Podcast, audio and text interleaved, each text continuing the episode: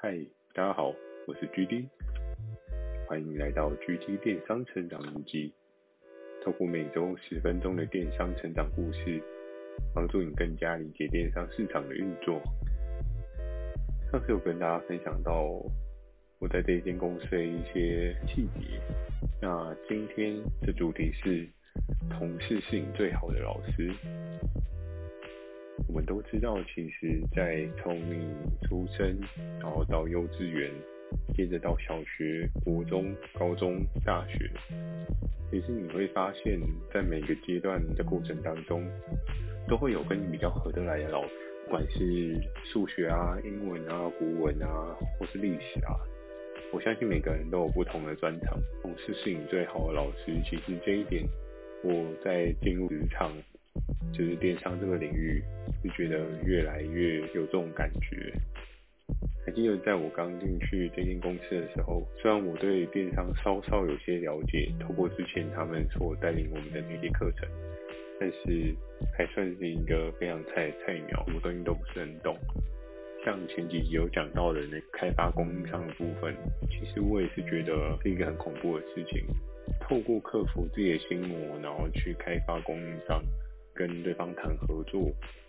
之前所讲到的细节，那今天要讲到的细节呢，是开发历程的一些特殊技巧。其实有时候你今天要生产出一个很厉害的商品，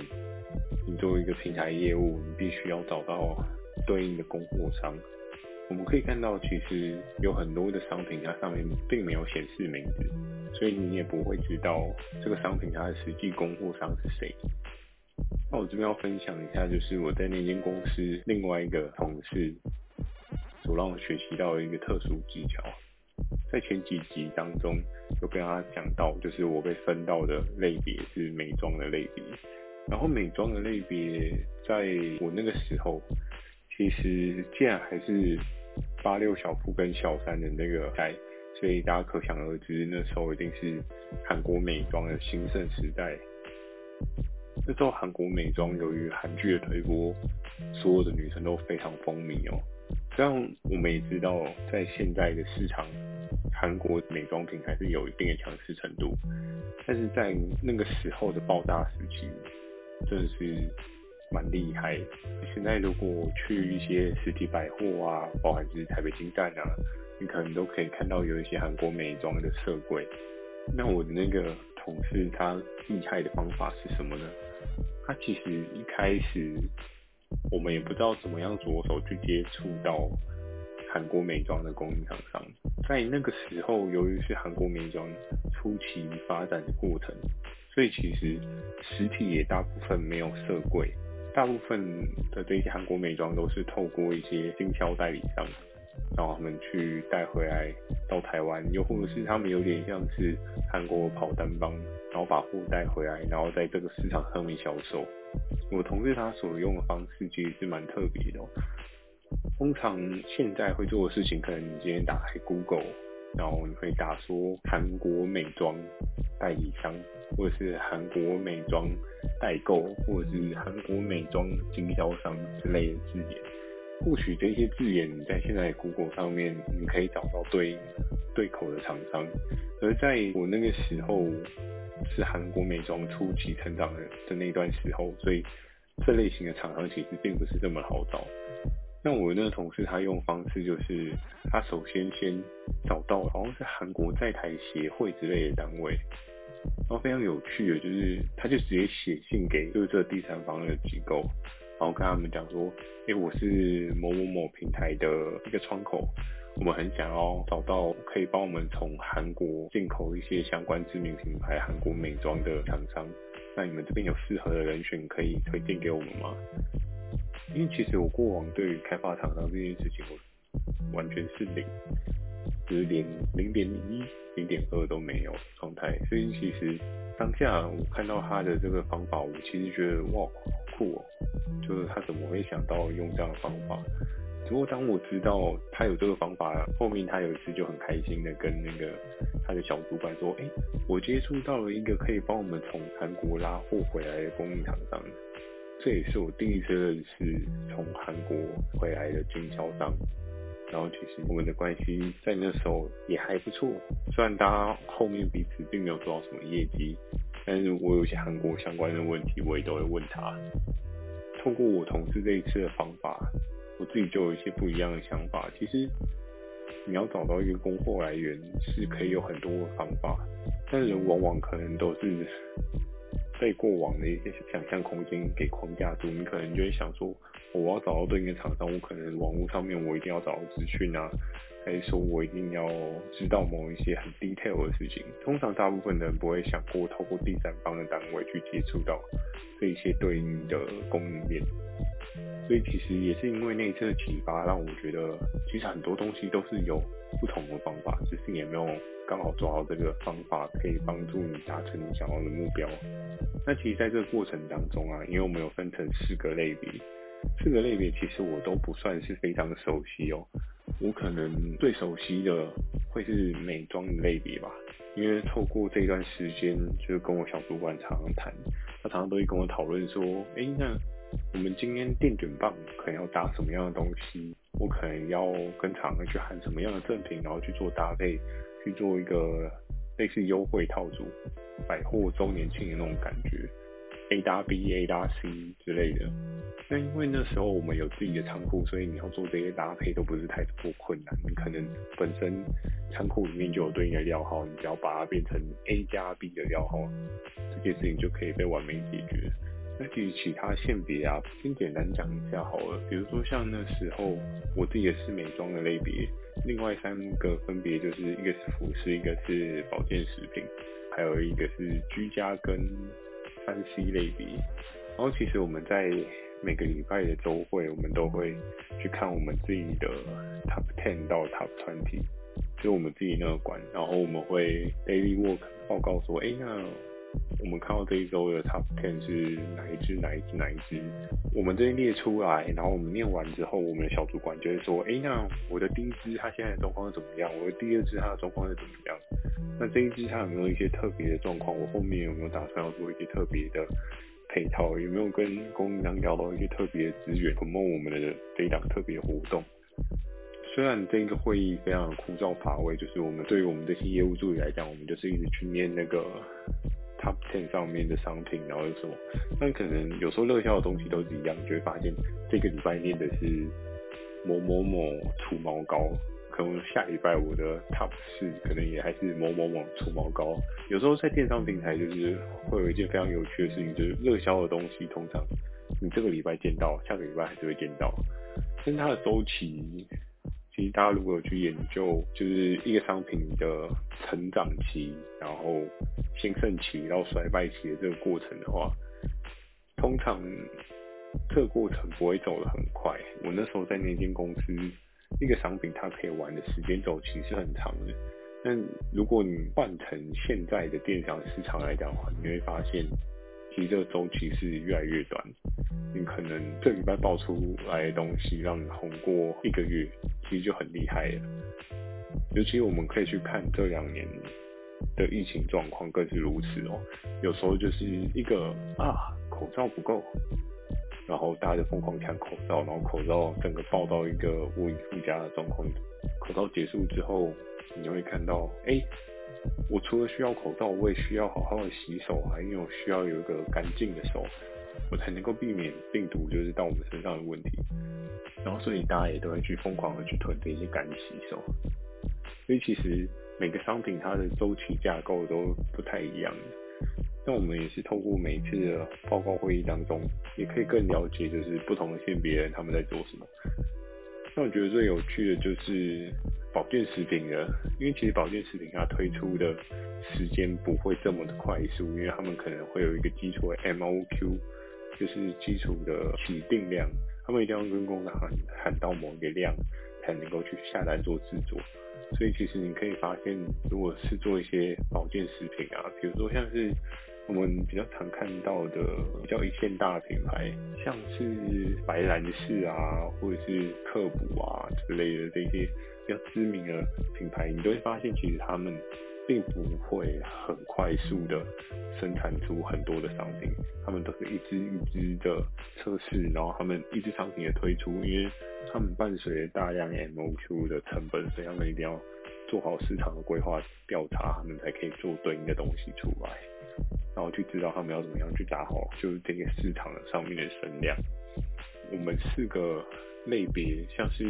刚刚讲到保健食品，然后还有讲到我的美妆，另外一个类别就是服饰类别，因为服饰类别在那个时候其实也还蛮好做的。有一个跟我们合作的伙伴，他在大陆有认识的工厂，我们这边的服饰那一组的人，他们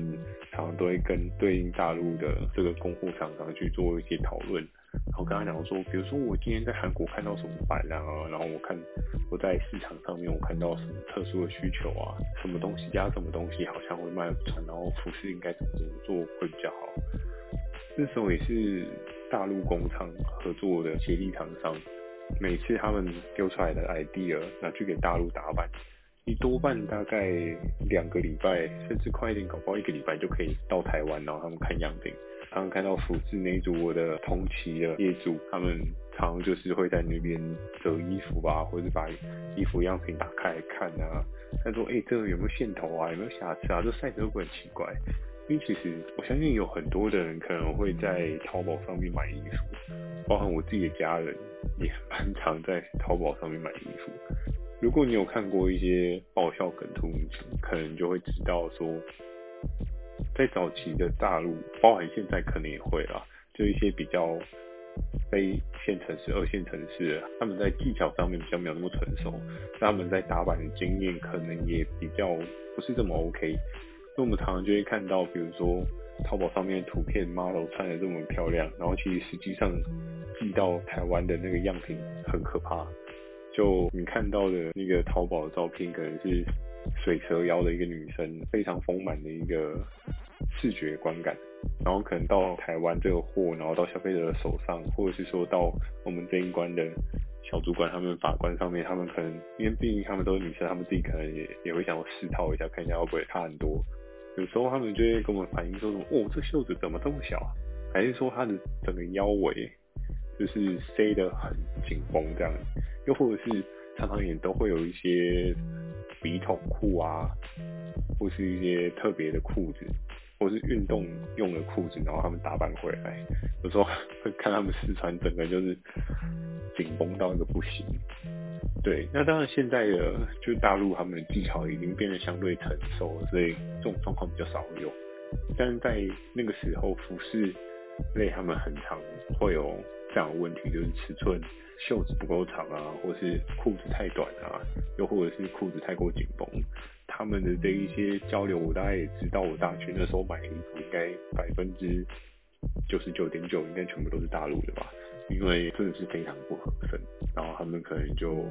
也是因为我比较高啦，所以可能也买不太到适合的 size。但是大陆它的那个 size 可能也是蛮奇怪的这样子。然后像除了刚刚我讲到这三个类别呢，第四个类别就是有讲到居家百货跟三 C 那块，那块其实我们也是有一些固定的合作的伙伴。他们主要是在去抓一些三 C 相关的类品，那三 C 相关的类品，他们门槛稍微会有点高。其实这也是我在后面迈入下一个阶段的时候，我才知道，就是其实像三 C，他们都要验商检，就 BSMI，他们会先要去付一笔认证费。在那个时候，我们最热门的东西应该就是那种轰天雷小音响，不知道是不是大家现在家里都有一个。但我相信许多人应该都很少在用这种小音响，因为这种小音响，我记得那时候在市场上一颗好像就是卖三九九五九九，然后整个市场卖的非常的风风火火。但是在现在应该已经算是一个垃圾商品吧？是不是？会用的应该超级无敌少。当然，这个商品它的演化也变得蛮多的这样子。好，那透透过不同的管别交流，其实，在那个当下，我可以看到更不一样的类别，因为每个类别它有不同它需要克服的困难，有它不同的操作方式。那我们再回到，就是我开始讲到了同事为什么是你最好的老师。像我自己在大学时，有一些活动上面的需求，我会用到 Photoshop 去做一些档案。我自己本身不是美术本科系，我也不是什么视觉传播管理学系之类的这种大家知道的影片制作人才，我就是一个什么都不会，自己自己摸索半路杀出来的美编人员这样。但是我的美编技巧真的一般般，其实到现在我都还不会用 AI，但是我都用大家觉得很出街的 Photoshop 这样。然后在当时候，我觉得在那间公司，除了如果你今天你的这个小小的业绩天地，它数字有成长，你可能会有一些成就感以外，我觉得最有成就感的事情是 Photoshop 上面，因为公司有一个美编的团队，所以其实我跟他们学到蛮多的。一开始我对图片的美感这件事情，我并没有自己的想法。到了这一间公司的时候，我每次在看。就是他们所做的图啊，无论是图片的一些特效字眼，又或者是说他们一些排版，像我们那时候最常看到的就是他们会做一些算是 GIF 的特效，就是前面其实有讲到说我会拍影片嘛，然后去 promote 商品的痛点，他们每边大部分都会做动态的图。然后放在上面，让人家会想要点。像我记得最有印象的就是，可能比如说之前有讲到的 before after 的图片，他们常常就会有那种动图，比如说腰围瘦瘦一号，还是说胸部又大一个 cup 之类的那种。我相信大家在 Facebook 上面都有看过很多这样的广告类图哦，就是很即视感的，让你知道你今天吃了或是用了这个商品可以得到什么样的结果。当然我的技巧没有厉害到就是去做刚刚讲的那些动图，那些动图可能是比较专业美编团队去做。那我那时候其实就有一些案子是，因为我自己的小天地，我会希望说我今天上的东西的图片。是有优化过的，又或者是说，哎、他今天尽管有优化过，我们还有没有一些更好的可能？所以我那时候就跟每边部门的那边 team 的人，就是有一两个还不错的人，就常常就有在交流。其实想想也蛮好笑的，作为一个业务开发人员，然后你应该要很认真的一直去打电话去找更多有货源的厂商，又或是说找更好更好的商品进公司带回来业绩。但我那时候。非常有趣的是，我并没有这样做，我反而是有点花了一些心力在跟这些美编的同事讨论说，哎、我这张图这样做好不好？那、啊、你这个特效是怎么做的？然后你的整个构图有没有一些想法观念可以提供给我？或者是说你们都怎么样去找到你们设计这张图的灵感？那其实他们大部分都是本科出身的，比如说复兴美工啊之类的这种。可能从高职的时候就在做美编这这块相关技术的学习，但我真的是很半吊子，所以我就想说，哎、透过这些询问上面，可不可以有更好的发展？然后每次在跟他们讨论完东西完稿了之后，因为其实我们这边如果要上架商品的话，可能会需要经过过稿，但是大主管他拨给我们这些助理的。经营的那小天地，其实那个图是不需要审过稿，因为他们可能也意识到那一块不太会有太多人看，所以其实他们就会觉得没关系，就让你们自己去发想去试试看吧。反正公司本身就是支持我们自己创意去做一些尝试这样的。那那时候我常就是图片做完，然后我跟就是每边部门的人讨论完，我说，哎、这个 OK 吧，给个几分啊什么的。对吧？然后他们可能有时候就是说，哎，这还不错啊，你这样调可能大概有个八十分，嗯，八十分还不错哎，一个我都不是很会半路开始学的人，说是一个还不错的鼓励。于是我就开始就是把一些图片换成我自己做的图。有时候其实打开网站，然后看到自己做的图在上面，真的会有一种难以言喻的成就感。哇，自己努力的成果还蛮棒的。甚至这种努力的成果，我觉得超过于那时候在业务领域上面。所以其实拉回来，当你今天离开了学校的阶段，然后到社会，其实周遭跟你一起共事的人，真的会是你最好的老师，因为他们可能有很多的特点是值得你去学习的。其实，在职场上面的生涯累积，永远都不要觉得自己足够了，其实反而要更加的激发自己的向上潜能。应该要去多看看周边的有什么很强的技能，其实是你没有很会的，但你可以试着去去看看，你会一点一滴的累积到一些你想象不到的技能。当这些技能都累积起来的时候，在电商市场绝对会是一个很厉害的角色。OK，那今天的分享就到这边，喜欢今天的内容也请帮我点个五颗星哦。如果有想要询问，有关电商的问题，也欢迎大家寄信到描述栏的 mail。我在 Facebook 跟 IG 也会不定期的分享电商知识给大家。